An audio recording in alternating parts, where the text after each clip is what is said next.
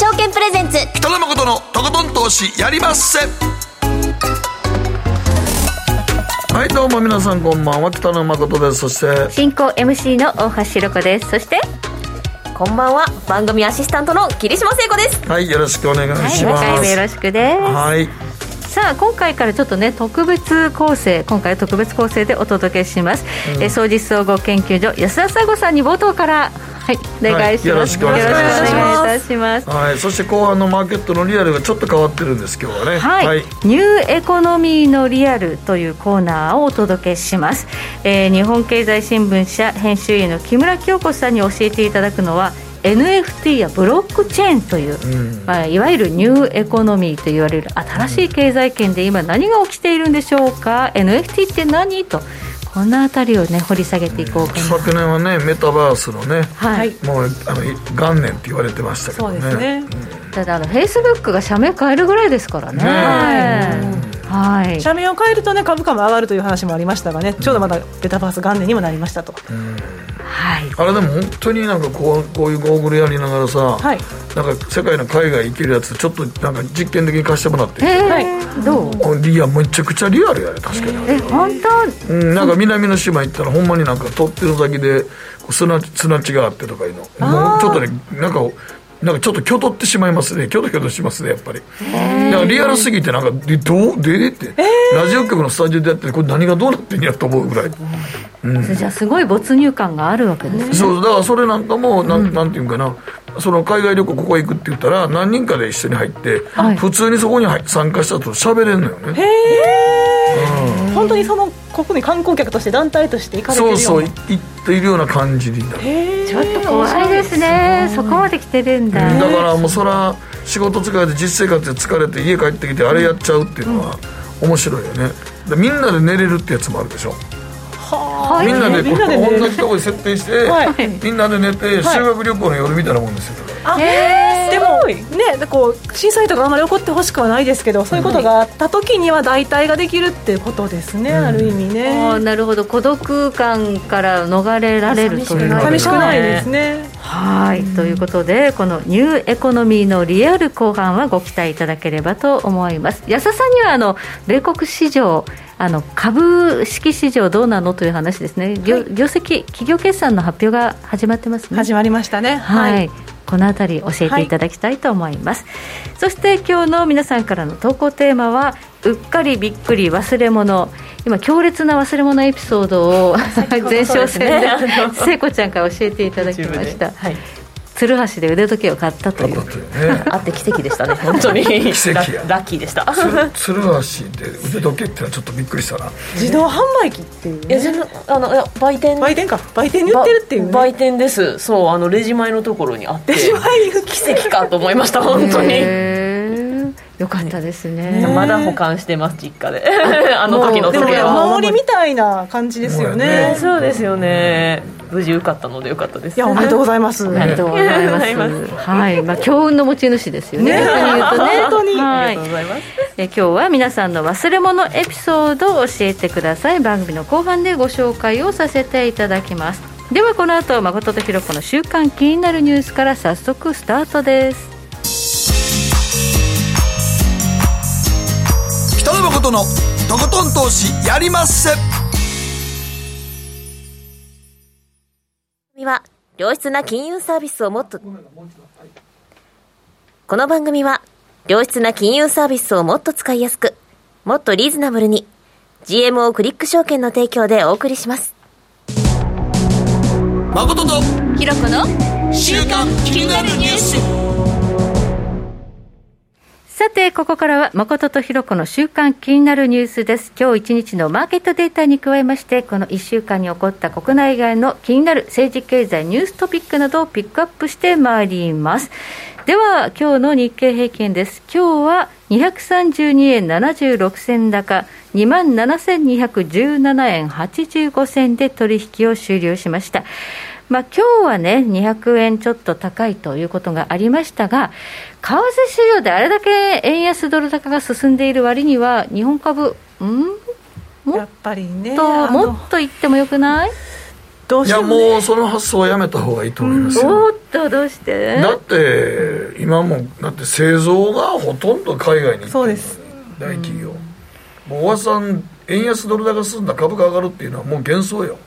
まあ、でも確かに業績上がってプラスになる、まあ、GDP 寄与度はプラスはプラスなんですよね、まあ輸出額ですよね、額量ではなくて額で見ればもちろんプラスにはなるということではありだからます、トヨタなんかは全然いいでしょうけど、はい。他のね例えばファストリーなんか全然ダメでしょ。そうなるとまあそうなったらあと国内回帰する時代なのかもしれないですけどね。国内回帰って簡単に言うけど。半導体はようやくそういった流れができつつはありますけれどそうそうもね、そうそうね。半導体やっぱりその安全保障の問題もあるから、まあまあ半導ね体はもうそうせざるを得ないでしょうけど、他のねなんかそういうファストリーなんかなかなか難しいんじゃないですか、まあ確かに人口動態で考えると、日本の市場はね労働集約的なやっぱり作業をどうしてもねアウトソースする方向にはなってしまいますし、はい。だからそんなに円安が響くわけではないねやっぱりもう、うん。まあ、あとちょっとその岸田政権の成長戦略というのがいまいち具体的じゃないということもありますかね、なんか今、あの追加経済対策の話は出てきてはいるようですけれども、どうもなんかこう、やっぱ渋渋いかなっていう。そうですね、でもそういった影響なのか、ついにタイドルで円が最下位になってしまいましたね、最下位。年初来でほぼ10%安で、ルーブルよりも、ルーブルよりもアルねゼンチンペソよりも、デフォルトしたことのあるアルゼンチンペソよりも下落していると。はい、いうことで、でやっぱりでも上昇してる、まあ、通貨ってなりますと、まあブラジルレアルだったり、コロンビアペソだったり、メキシコペソとかもね。いやそうですね、ペルーのソルとか。だから今ほら資源国家の国の通貨は上がってるからね。はい、日本は何にも持ってないから。そう、エネルギーも食料もエネルギーも食料も持ってないから、はい。うん。でそれでさらに例えばその景気刺激だったりですとか減税ということが見えないとなると残念ながらちょっと日本売りになってしまっている売りになってのかなとね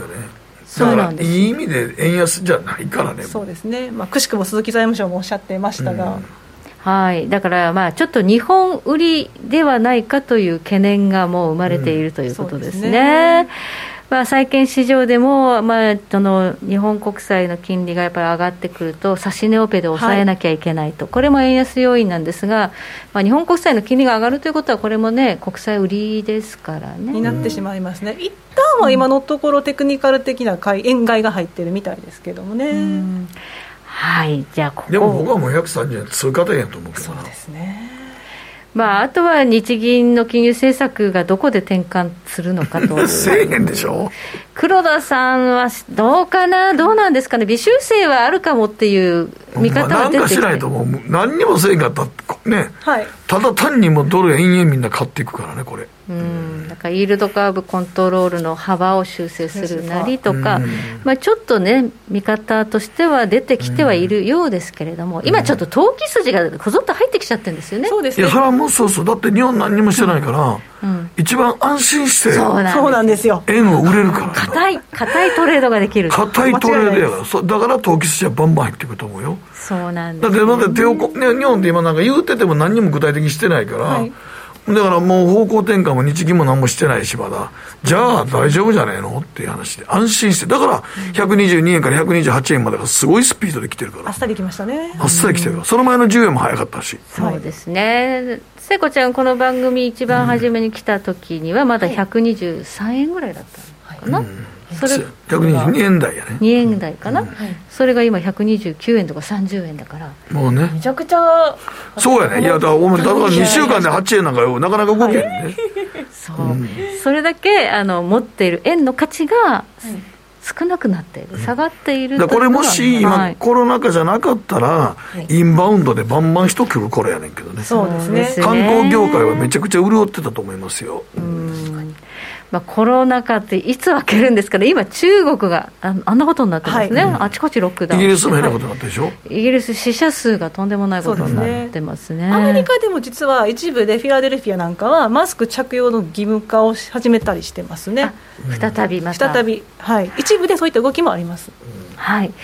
まあ、あの一時ね、そのウクライナとロシアの戦争で、WTI 原油価格130ドルまで上がったんですが、それがまた100ドル割れたり、今102ドルなんですけど、これやっぱ中国のロックダウンの影響というのもかなり原油市場では意識はされ始めていると、はい。需要が落ちるんじゃない、景気後退するんじゃないみたいなね話が出て今ます、書き込みにもヘリウム不足。誰も話題に上げてくれないけど半導体が作れになるほどピンチ真っ最中って書いてますね。ウクライナがああいう状況ですしね、ロシアもですね、そうですね。半導体が不足すると本当に何か故障したらもう買い替えるまでそれ使えないみたいなこと起こりますからね、うん。日本でも給湯器が変えられないという話もありましたしね、アメリカでも GM とフォードなんかの工場停止もありました。はい。ということで。俺まだ車買ってもけえへんで そうです。まだ来てない。まだ来て3月に入荷予定やったからろ6月に来るかどうかギリって言われたからそれ半導体やからね。やっぱりそうなんですね。ね、はい大変な時代になってきました、はい、ということでここで聖子ちゃんが気になるニュースは何？はい。あのー今日ちょうど見たニュースなんですけれども、はい。私も登録している、あのー動画配信サービスのネットフリックス。はい。会員数が、この10年で、ここ10年で初めて減少っていうことで、はい。2022年の、えー第一四半期の会員数で20万強も減少。なんかびっくりです。大きいですよね。そうです。ねなんか今やっぱり一番勢いのある動画配信サービスと思っていたんですけど、なんか世界的に見るとこんなにも減ってたのかなっていうふうに、でこれが問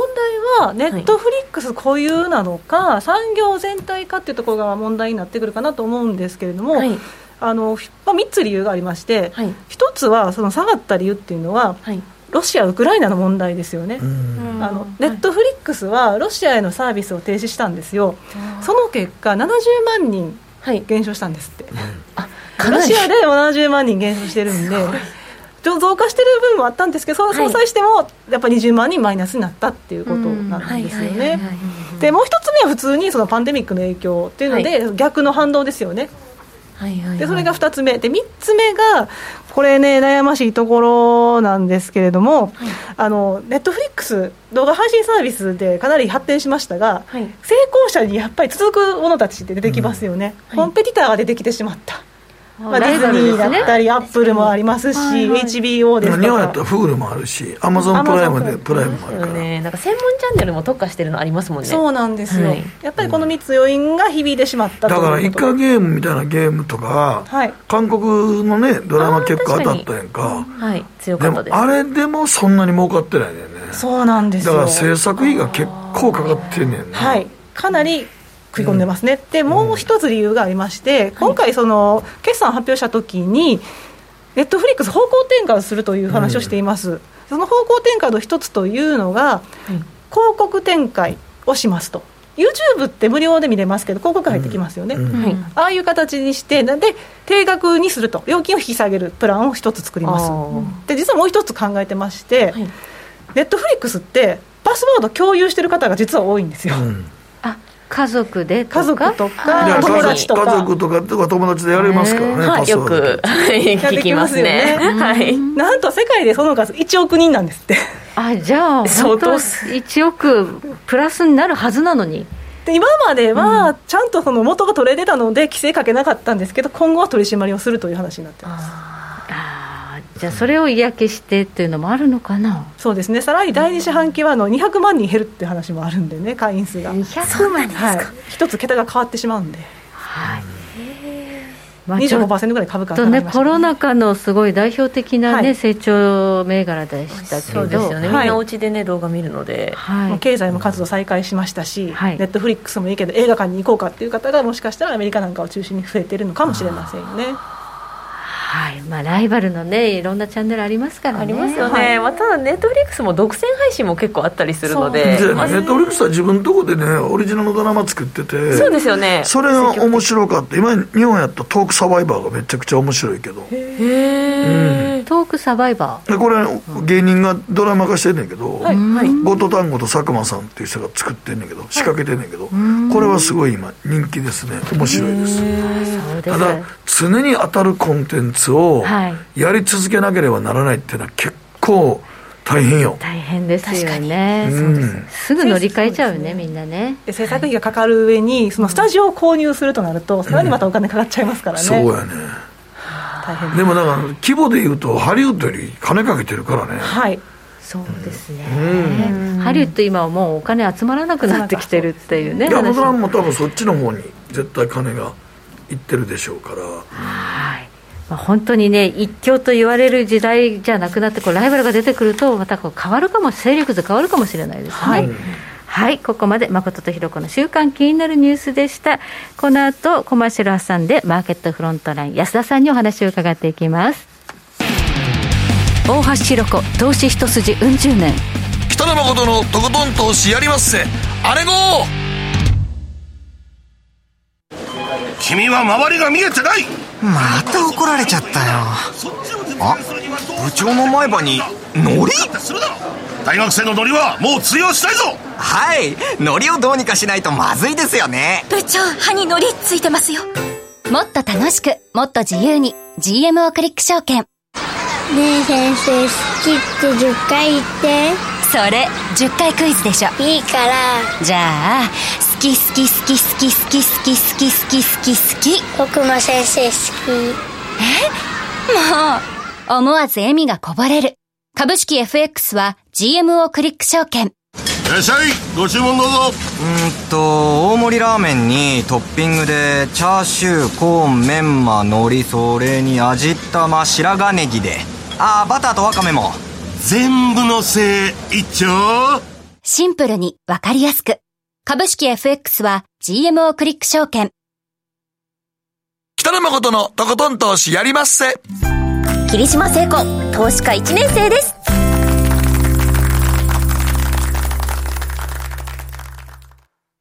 さて、ここからはマーケットフロントライン、改めまして、総実総合研究所、安田佐子さん、よろしくお願いいたします。よろしくお願いいたします。はい、今日はどういう中身でしょうか？景気後退懸念がくすぶる中、アメリカ第一四半期決算シーズン開幕。はい。昨日なんかはね、その企業決算を交換されて、まあ、上昇したという話も言われていますが、うんはい、全体的な見通しで申し上げると、うんまあ、慎重な中の楽観というところですかね。慎重な中の楽観。はい。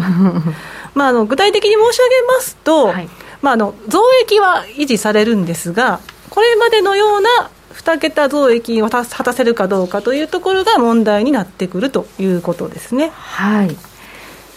増益は増益なんですね。はい、はい、でその慎重というところを申し上げましたけれども、あの3月25日時点で、第一四半期の一株利益見通しを発表した会社が95社あるんですよ、はい、でそのうち66社は EPS 見通しが市場予想以下だったんですよね。ああだいぶ、はい、予想を下回るわけですね。そうなんですよ、はい、で5年平均59社ですから、それ上回ってますと、うん、でまあ、2020年の第二四半期以来の水準になってるんですけれども、で逆に言うと、市場予想上回った企業っていうのは、95社のうちわずか29社というところで下がってしまって逆転しちゃってるんですよね。でやっぱりその、まああのコロナの反動で増益になってたところがあったので、まあ、そういったところっていうのが、まあ、どうしてもその伸びが下がってしまうっていうのもありますし、はい、あとここ元のドル高もそうですし、はい、あとインフレですよね、まあ、原材料高、燃料高ですとか、そういったところが影響している模様です。うんで、えーと、この企業の数なんですけれども、はい、やっぱり市場予想を上回る企業っていうのが減ってしまうと、やっぱりその増益率っていうのも、伸び率も鈍化してくるってことは分かってます、うん、で今年今期はあの5.1%のプラスっていう見通しになってるんですけれども、やっぱりご覧の通り、その伸びがね、えー、下がってきてるのは分かるかと思われます、はい、なので、まあ、プラスなんで悪くはないんですけれども、うん、まあ、かつてほどの勢いはないということが、このチャートでもご覧になっていただけるかなと思います。はい、ちなみに2018年以降ですね、市場予想を上回る企業、EPS 見通しが市場予想を上回っている企業っていうのは、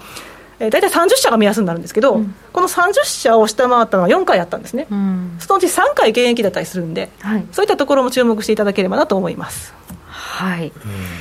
じゃあ、この市場予想に満たない EPS 見通しが多いのは、やっぱどこなんですかね？はい、業種別で見ますと、はいやっぱりテクノロジーですよね。あやっぱりハイテクか、はい、はい、やっぱりコロナ禍で発展してきた部分もありましたが、うん、ちょっとここに来て経済活動の再開、まあ、ネットフリックスの決算内容もありましたけれども、えー、はい、でで市場予想のあ下回ったというところで23社ありまして、まあ、続いて資本財、一般消費財なんかが並んでます。うん。で特にテクノロジーと資本財は過去5年平均もちょっと上回るように、ちょっとやっぱりその見通しが下がってる会社が増えたってことですね、はい、やっぱりだから、コロナ後の世界になってるんでね。世界です。ね、ネットフリックスのこともよくそうやけども、はい、やっぱりアマゾンなんかも結局ね、コロナ後なんね、はい、そうですね。で、えー、こういった企業ですけれども、やっぱりそのもう一つ、供給制約っていうところも関わってきてまして、うん。はい、あの前の四半期、2021年の第4四半期の決算後のカンファレンスコールなんかを見てますと、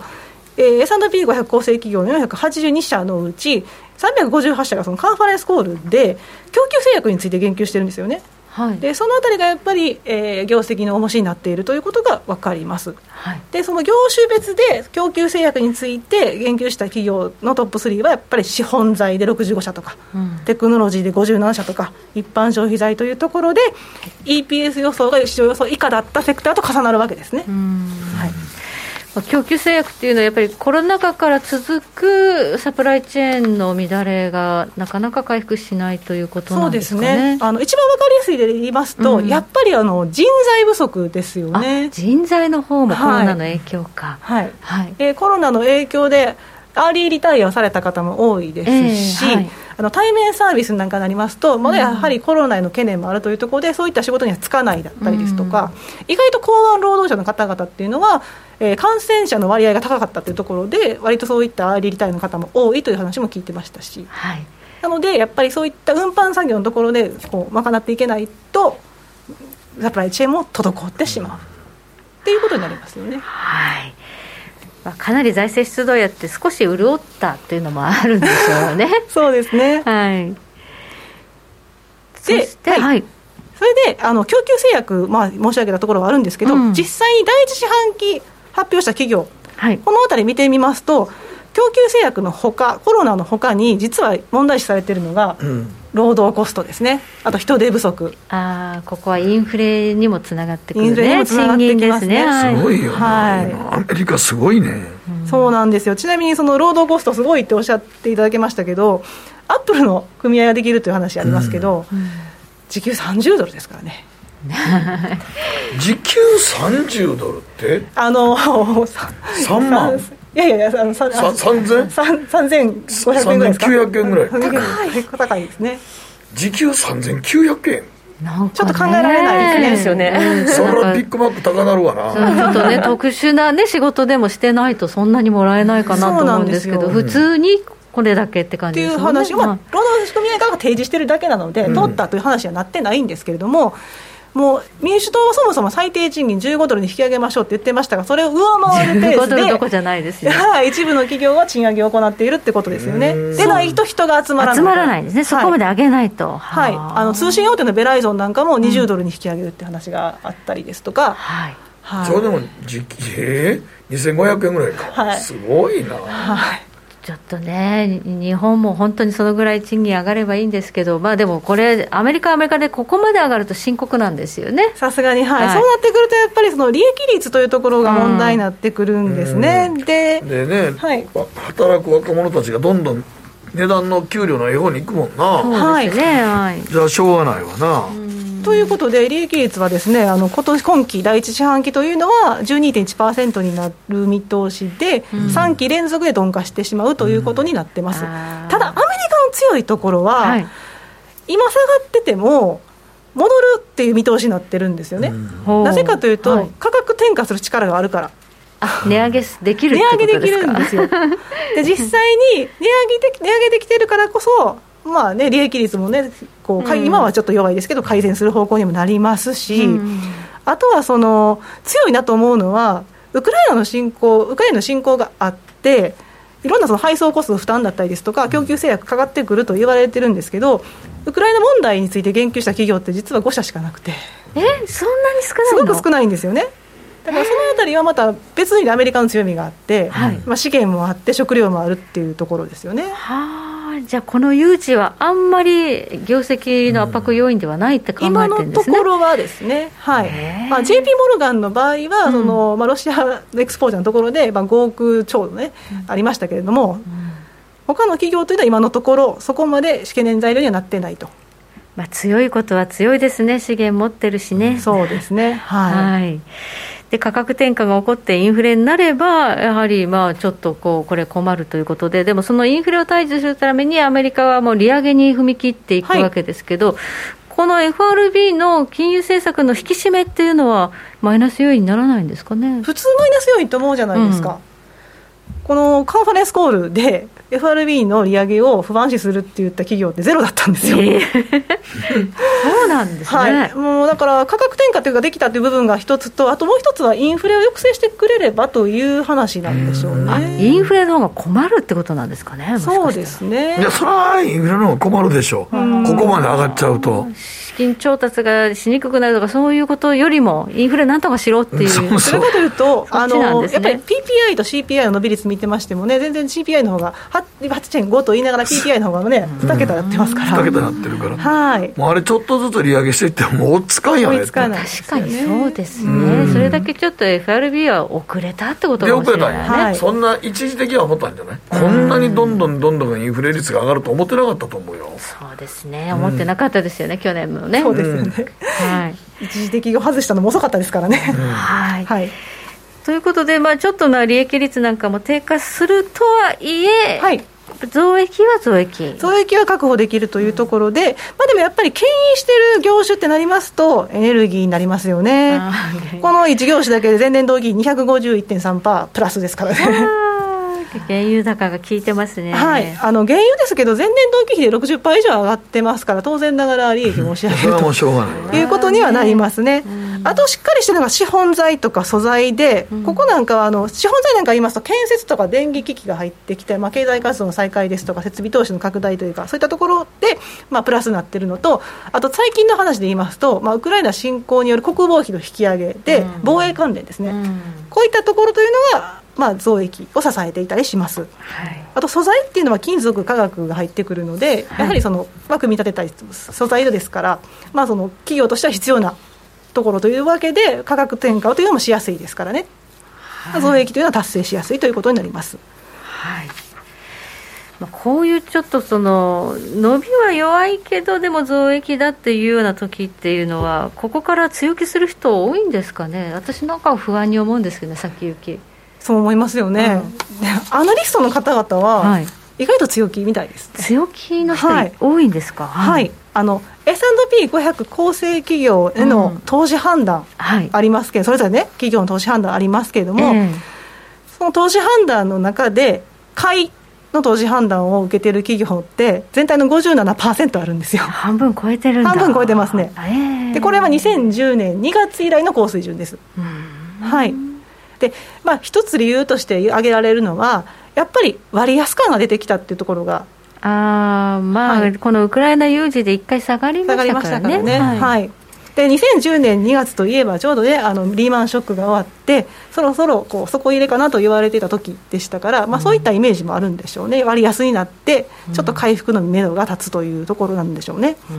でやっぱりその業種別で見ますとやっぱり買いが多かったのはエネルギーで66%となっています。はい、はい、その他ですねテクノロジーや通信とか一般消費財などの、まあたまあ、そういった銘柄も、まあ、上がってっちゃ多いっちゃ多いんですけども、うん、この景気敏感が優勢なところはまさにその値頃感っていうところが大きいかなと思いますね、うん、業績に期待というよりは値頃感。うん、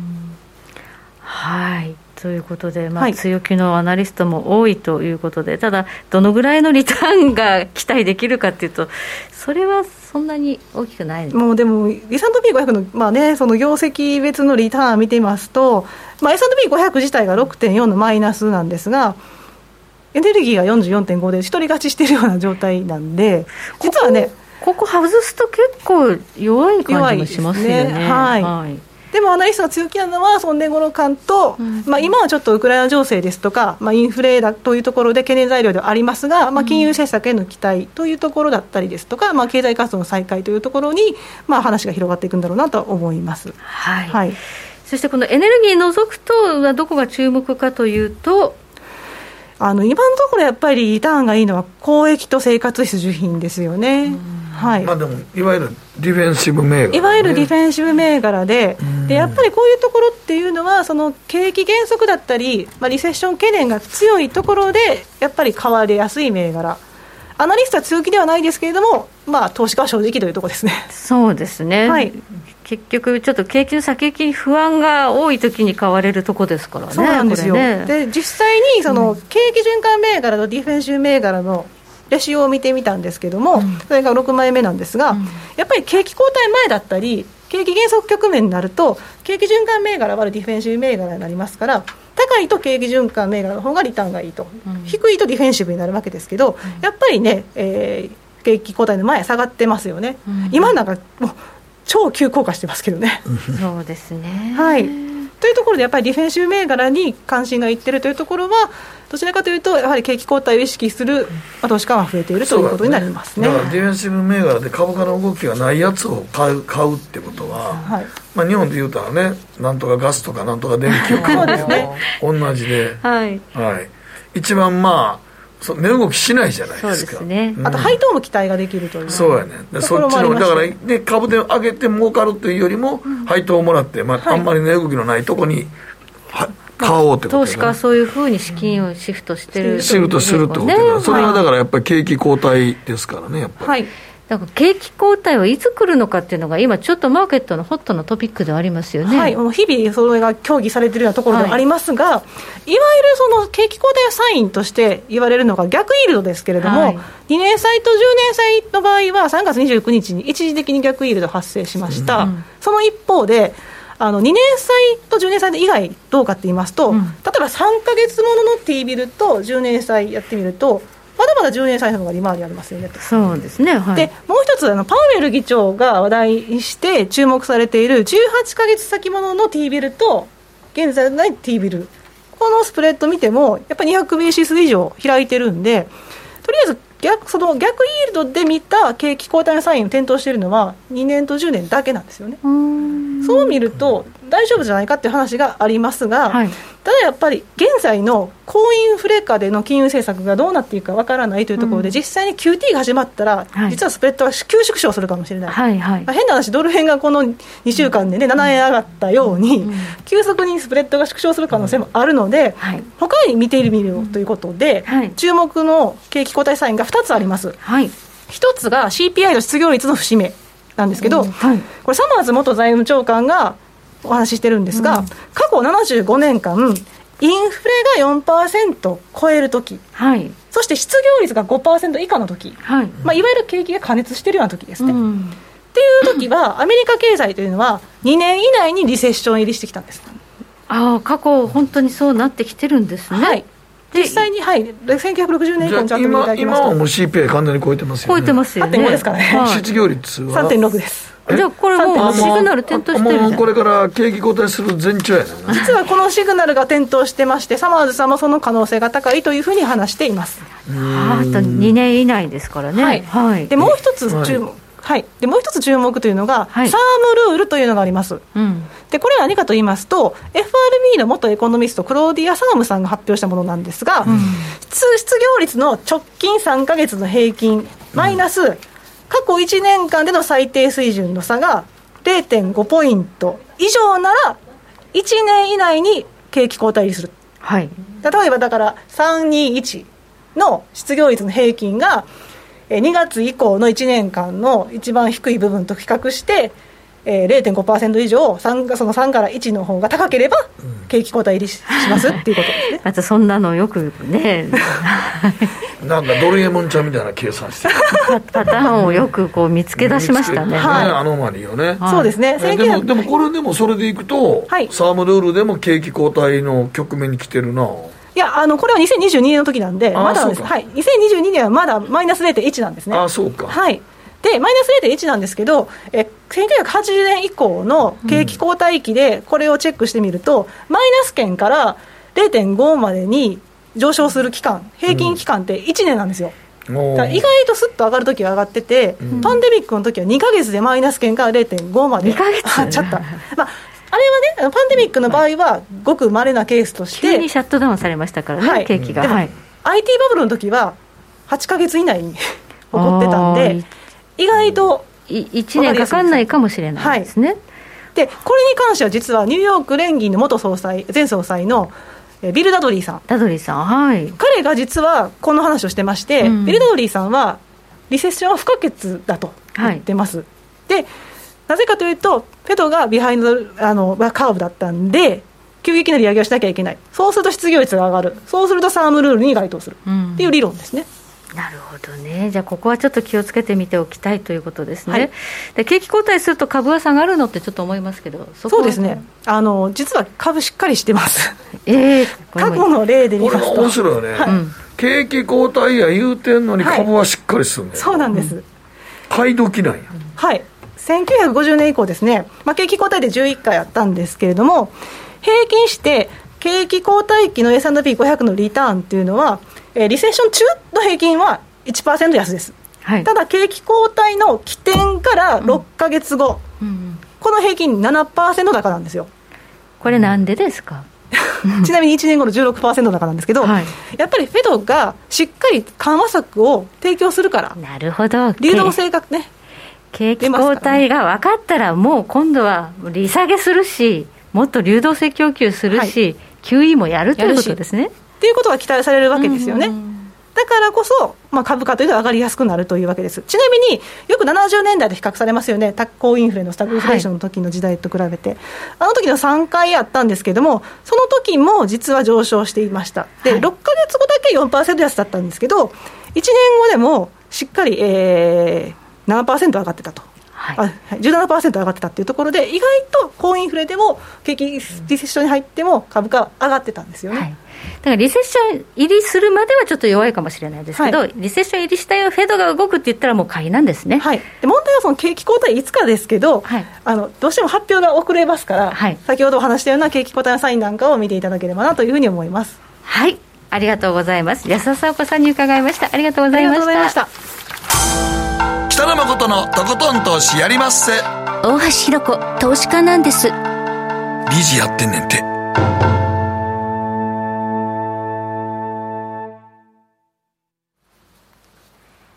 GMO クリック証券はおかげさまでファイナンスマグネイト社の調査において2020年に続いて2021年も FX 取引高世界第1位を獲得。多くのお客様にご利用いただいております。GMO クリック証券は、安い取引コストが魅力であることはもちろん、パソコンからスマートフォンまで使いやすい取引ツールも人気。また、サポート体制も充実しています。FX 取引なら、取引高世界ナンバーワンの GMO クリック証券。選ばれ続けているその理由を、ぜひ実感してください。GMO クリック証券株式会社は、関東財務局長金賞第77号の金融商品取引業者です。当社取扱いの金融商品のお取引にあたっては、価格変動などの理由により、投資元本を超える損失が発生することがあります。お取引をする際は、当社のホームページや契約締結前交付書面にて、手数料などの諸経費、及びリスクについて十分ご確認ください。北野誠のとことん投資やりまっせ。大橋ひろ子、投資家なんです。理事やってんねんて。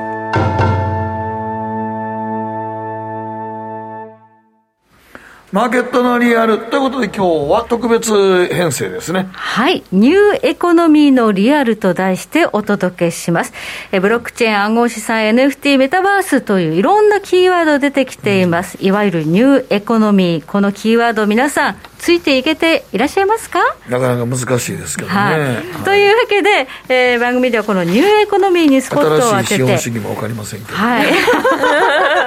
それは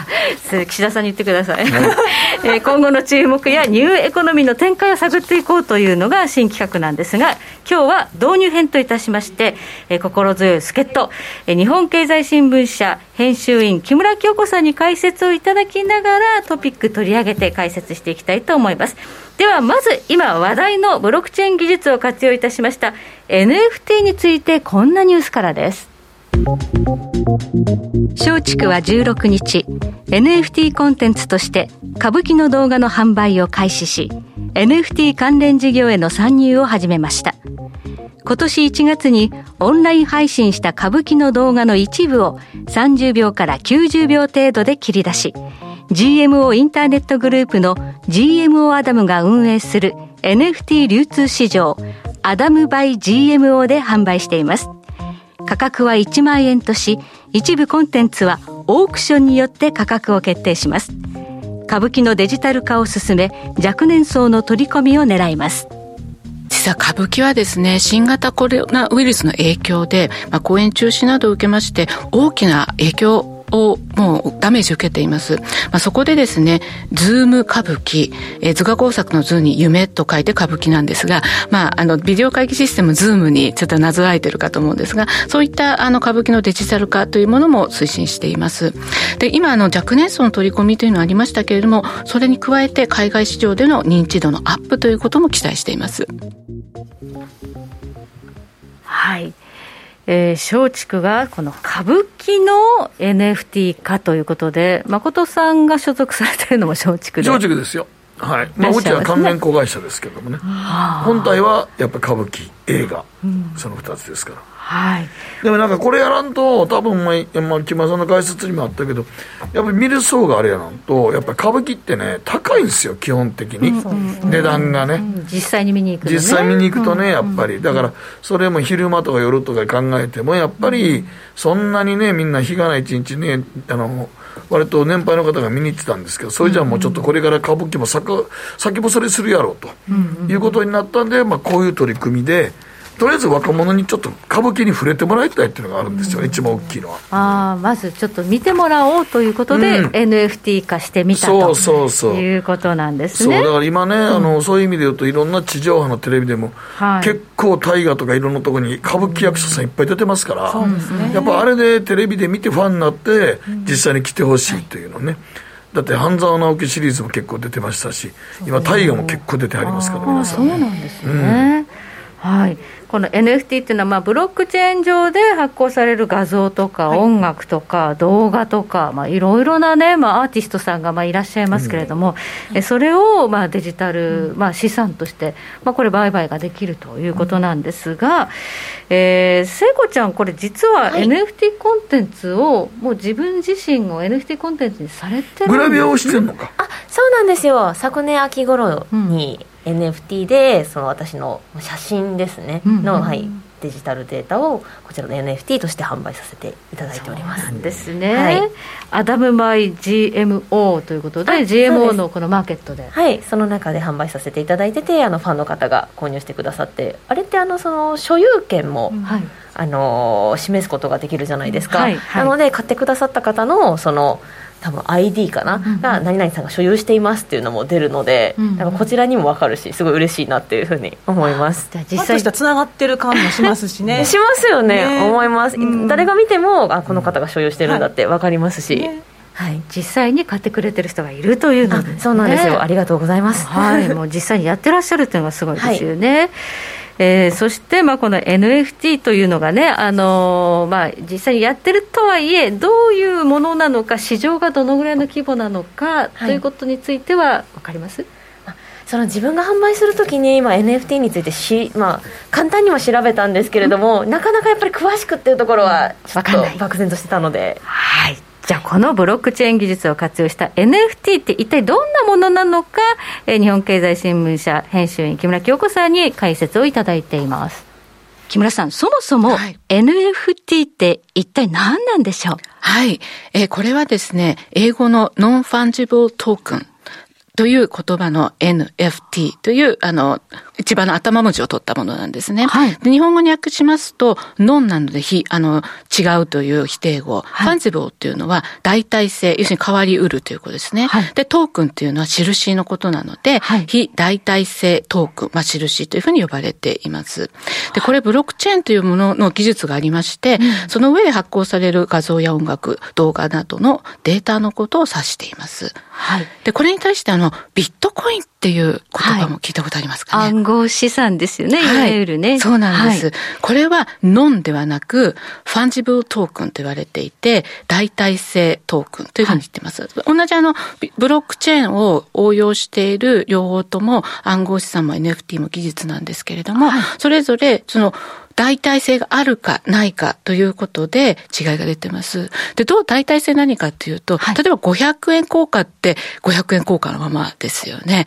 ただですね、例えばエンゼルス、あの、アメリカのあの大リーグのエンゼルスのいる、えー、大谷選手。はい、あの、エンゼルスの普通の、こう、ユニフォーム。それに彼のサインがあると、同じものでも、代替が可能じゃなく、もう、そう唯一無二の大谷選手のその本当のサインっていうことになると、コピーではないとなると、代替不可能になってきますよね。はいはい、まあ、その差というふうに、ちょっと理解していただくと、ちょっとわかりやすいかどうかわからないんですが。わかりました。ね、なんか唯一無二のものになるっていう。そうなんです。ことでしょうかね。はい。はい。代わりにはもう何もならないよ、もうこれは宝物だよという、なんかその印があるようなものということでいいんでしょうか、ね、そうなんです。それが、まあ、ブロックチェーンという技術で可能になったということなんですね。はい、先ほどの大谷選手の、例えばユニフォームであっても、うん、そのサインをコピーしてペタペタ貼るのではなく、本当に大谷選手がその場で書いたっていうものを、そこで証明できるということが技術になっているものが NFT というふうに言われます。はい、デジタル上でそれの、まあ、鑑定書がつくみたいなものが、はい。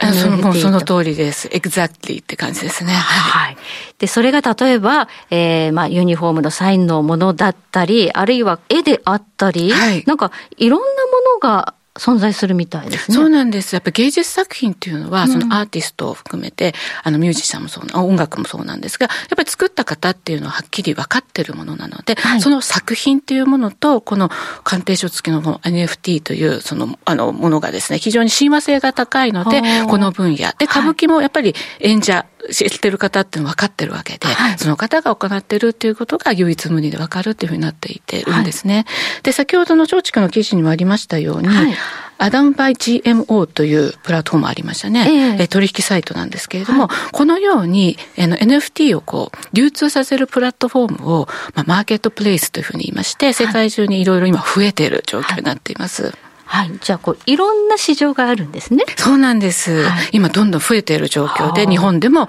GMO さんが作ってるということですね。アダルというところで、はい、えー、いろんな、その NFT を売ってるということなんですね、はい、その一つが、まあ、今、今回、歌舞伎をということですね。歌舞伎の、その、いつ、誰が演じた、うん、もう変え難い名シーンがあるよね、みたいなところを切り出してとか、はい、そういうことなんでしょうかね。はい、そうな、その作品を、うん、これ唯一この作品がもう新、あの、そのものずばり、ま、皆さんがまるで見に来たような、はい、その作品ですよということを証明しているということですね。はい。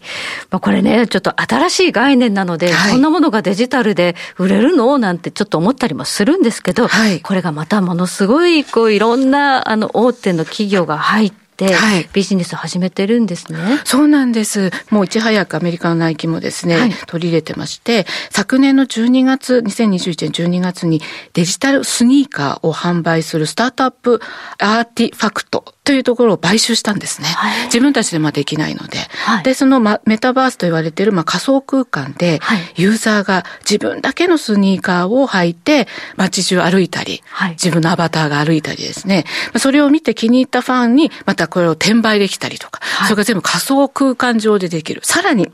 それがデジタル空間ですごくいいなと思ったら、リアルのスニーカーとして仕立てることもできるっていうサービスを始めたりしたんですね。え、今靴っていうのは自分が履くために、どこかでね、買ってくるものなんだけど。リアルですよね、それが。それはデジタル空間のアバター、自分の分身が履くものを買うんですね、はい、はい。それも値段が結構値段がかかっていたりとかですね。みんなそこでまあ自由に空間なので、はい、リアルじゃないともう色合いだったり、デザインだったり、結局できますよね。それがまあリアルで可能であれば、それをあの自分の仕立てできるというような、もう先に空間デジタルありきというようなサービスも生まれている。さらに、まあ、高級ブランドのグッチ、はい、そこもデジタルバッグということで、デジタル上でいろんなグッチのバッグ、リアルではないバッグをいろいろと売ってるというような試みもできています。なるほど。はい、じゃあここで出てくるのがそのメタバース空間というまた新しいね、うん、ワードが出てくるんですが、はい、まああの仮想でもあのいろんな生活圏を体験できるようなまあそういう場所ですよね。そうなんです。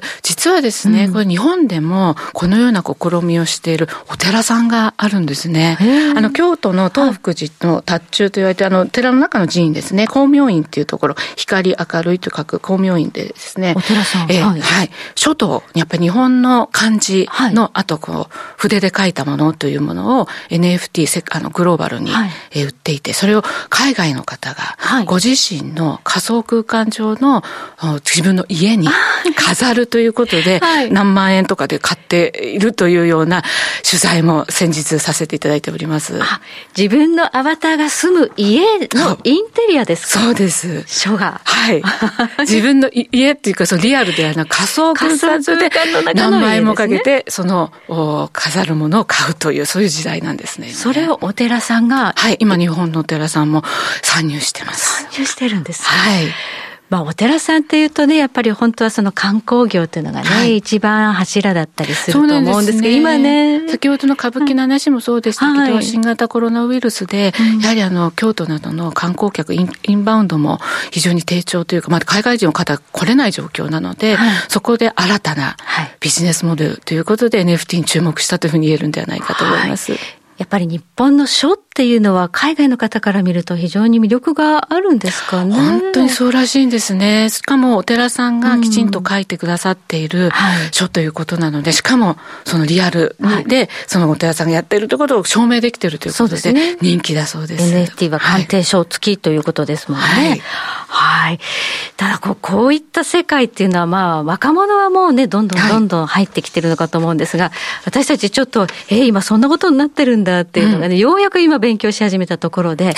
マーケット規模ってどのぐらいになってくるんでしょうかね？うん、そうですね。今のアメリカのデータ分析会社の調査によりますと、はい、昨年2021年 NFT で取引されている、これ暗号資産で取引するんですけれども、はい、少なくとも440億ドル、日本円にしておよそ5兆4000億円ということなんですね。5兆円はい。で、この規模なんですが、はい、まあ、リアルに UBS の、と、あの、美術見本市、アートバーゼルの調査ずっと長年やっていて、非常に信頼できる調査なんですけれども、はい、ここの2020年の世界の美術品売上高、はい、コロナがあるので若干下がってはいたとしても、501億ドルでおよそ6兆2000億円ということなので、えー、もうほとんどリアルに迫る勢いなんですね。リアルが6兆で？この NFT が5兆。そう。それも少なくとも、全部やっぱり統計が取れてない部分もあるので、はい、もうどんどんどんどんマーケットプレスできてきてるので、ってい。うんですが、はい、一方、さらに、驚くことに、私の取材なんかしますと、やっぱ美術に詳しい方に聞くと、どうしても今のリアルの市場では、半分以上がやっぱ贋作だとも言われているので、そこが全部 NFT で、はい、あの、正真正銘のものですよっていうことを言われると、もうこのマーケット市場もっと大きくなるっていうふうにも予測できますね。なるほど。リアルの美術っていうのはやっぱり贋作も多いんですね。はい、そうなんです。知らなかったです。やっぱり証明がやっぱりできないので、やっぱ信頼できる美術の、まあそういうコーディネーターとか、はい、そういう画廊とか行って、まあ美術品を買うことが多いと思うんですが、やはりそこ信頼だけで成り立っているので、なかなか難しいところありますよね。はい。じゃあもう本当にその価値観のパラダイムシフトが起こってるんだなというような感じがしますよね。そうですね。もう市場の方がもう先にどんどん進んでる感じがします。はい。まあ、新しくね、生まれたこの世界なんですけれども、まあ、これに対してのやっぱ注意点とか課題っていうのは、どんなところがあるんでしょうはい。あの、やはりですね、新しくできている、急にできている市場ですので、どうしてもですね、まだ法整備等が整っていません、各国。はい、そんな中で、投機マネーですね、が入ってきてしまって、うん、価格が、やはりですね、こう、もうボラティリティがやっぱり高くなってしまうので、でね。はい、やはりそこら辺で、やっぱり一般の投資家の方にとっては、非常にちょっとょっと怖いというふうなイメージ、かつ暗号資産で取引をしますので、いろんな意味でまだ成熟していない市場だということを、まず理解していただきたいなというふうに思います。まあ、暗号資産そのものが、まあ、ちょっとボラティリティ大きいところもありますね。そうですね。取引量がやっぱり全然株式等と全然違いますからね。はい。やはりちょっとこう、これを買っておくと将来値上がりして大きな利益を手にできるんじゃないかっていうイメージがかなり先行してしまってる部分はありますかね。はい、そうですね。うん、どうしても、あの、例えば、まあ、有名な話でアメリカのツイッターの共同創業者のジャック・ドーシーさんの初めてのツイートの値段が2021年3月に、あの、取引されてですね、なんとオークションでおよそ3億円で落札されたんですね。ツイートが3億円。そうなんです。それがまあ転売されていって、で実は上がるという話もあったんですけど、最近ですとやっぱり落ち着いてきて、ちょっとその値段が下がってるなんて情報もありますので、その差っていうものが、ちょっと飛び、今やっぱり新興市場というふうな言い方もできると思うんですが、はい、ちょっとそのマーケットのこう規模がどんどん逆に大きくなってしまうんですが、整備が整っていないという状況かと思います。はい。こういったところはまだまだね、これから、あの、いろいろこう規制がかかったりとか整備されたりというようなことが進められていくということで、はい、その前にちょっとこうね、あの、いろいろ先走らないように、本当にこれは価値があるのかどうか見極める目を持つっていうのも大事かなと。そうなんですね。はい、やっぱりこれはアーティストの方が直接マーケットに自分で出せて、そして収益が、うん、あの、売ることができるというクリエイターにとってはとてもいいプラットフォームで、今世紀のパラダイムシフトというもう変化と言われているぐらい湧き立っている部分があるんですが、そのいい面を生かす意味で、皆さんも注意をしていただきたいなというふうに思います。はい。木村さんどうもありがとうございました。ありがとうございました。占いましたぞあなたの未来。えどんな？あなたは努力次第で大きな成功を収めます。ただし野菜中心の食事と早寝早起き適度な運動をして健康に注意なんだよ。母ちゃんのセリフと一緒じゃん。未来は自分で切り開く。株式 FX は GMO クリック証券。すると川上からどんぶらこどんぶらこ。どんぶらこって何？桃が流れてくる音だよ。じゃあかぼちゃは？こ天ぷら粉天ぷら粉かな。鳥は？唐揚げ粉唐揚げ粉パパおやすみ。置いてかないで。頑張るあなたを応援します。GMO クリック証券。エミさん。どうしたの？僕最近考えてしまうんです。毎晩月を見上げるたびに僕の将来はどうなってしまうんだろうって同時に思うんです。この虚しい気持ちに寄り添ってくれる女性がいたら。好きですってよくない？シンプルにわかりやすく GMO クリック証券。北野誠のとことん投資やりまっせ。霧島聖子レースクイーンなんです。この番組は良質な金融サービスをもっと使いやすくもっとリーズナブルに GMO クリック証券の提供でお送りしました。はい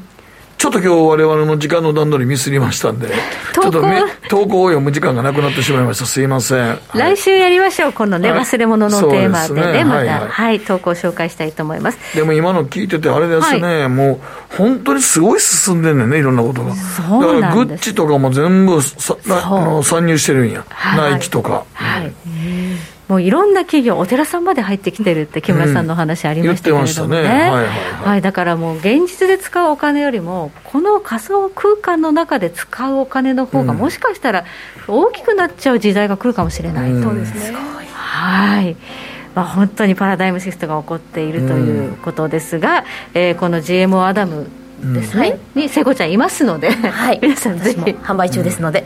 覗いてみていただければというふうに思います。また番組ではねあのこのニューエコノミーについて深掘っていきたいと思います。さあもう時間もあまりないですが、えー、今週来週も来週からゴールデンウィークですね、うん、はい。ゴールデンウィークはありますがその前にあの鈴木財務省とイエレン財務長官の会談が気になります、ね、日米財務会談ですね、はい為替に何かどうですかね。言及できないと思いますけどね。はい、はい、来週のゴールデンウィーク直前には日銀が、はい、金融政策決定会合がありますので、はい、まあ、ちょっといろいろ質問攻めに合うかなと。それ間違いないです、ね、展望リポートもありますね、はい、ということです。で、えー、ゴールデンウィーク中この番組はありますので、うん、はい、FOMC 前に。FOMC 前にありますので、ぜひお付き合いいただければと思いますさあ今日も皆さん最後までご覧いただきありがとうございました。投稿はまた来週ご紹介します。でもちなみに今日は明け3時はベージュブックなんですよね。はいベージュブックもありますから、ね、ありますね。はい、はい、3時でそれもちょっと気になりますね。はい